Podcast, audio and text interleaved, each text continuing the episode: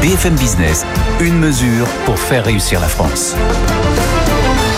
Est-ce qu'il faut construire plus Et, qu'est-ce qu'il faudrait faire pour construire plus? Alors, en France, on, fait aussi du logement en France, Covisio. On a une activité de, transformation de bureaux en logement, puisqu'il y a un certain nombre de bureaux qui sont dans des zones qui deviennent moins attractives, qu'on décide de transformer progressivement en logement. Ce qu'on constate aujourd'hui, c'est que dans beaucoup de cas, euh, les collectivités ont du mal à accepter facilement la transformation de ces bureaux en logement, à donner les autorisations pour transformer des, bureaux en logement, alors que, vous l'avez dit, on manque de logement. Donc oui, tout ce qu'on peut faire pour faciliter l'obtention des permis de construire, notamment dans le secteur du logement, sera un réel plus bah, c'est vrai que le frein, souvent en ce moment, c'est les, communes qui n'ont pas forcément envie d'avoir plus d'habitants parce que ça entraîne d'investissements euh, d'infrastructures supplémentaires et qui préfèrent peut-être avoir de, les revenus de taxes foncières ou, l'équivalent des entreprises plutôt que des ménages.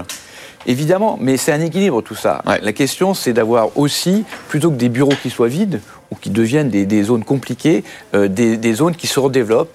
Et je pense qu'aujourd'hui, offrir, euh, utiliser, ces, dans certains cas, ces friches immobilières pour pouvoir faire des bureaux, des logements, c'est vraiment intéressant. C'est ce qu'on fait chez Covisio. Je prends l'exemple de Bordeaux. À Bordeaux, on avait 10 000 m2 de bureaux dans le nord de Bordeaux. On, on est en train de faire 45 000 m2 de logements avec le soutien de la collectivité. Merci Christophe Kuhlmann, directeur général de Covivio. Tiens, comme actionnaire, d'ailleurs, vous avez Leonardo Del Vecchio à 27%, l'italien. Euh, c'est le même que, que, que Luxotica. Hein. Oui, il est, c'est le premier acteur de Covivio depuis maintenant près de 15 ans et je dois dire qu'il a complètement soutenu le développement de l'entreprise et j'espère qu'il fera longtemps.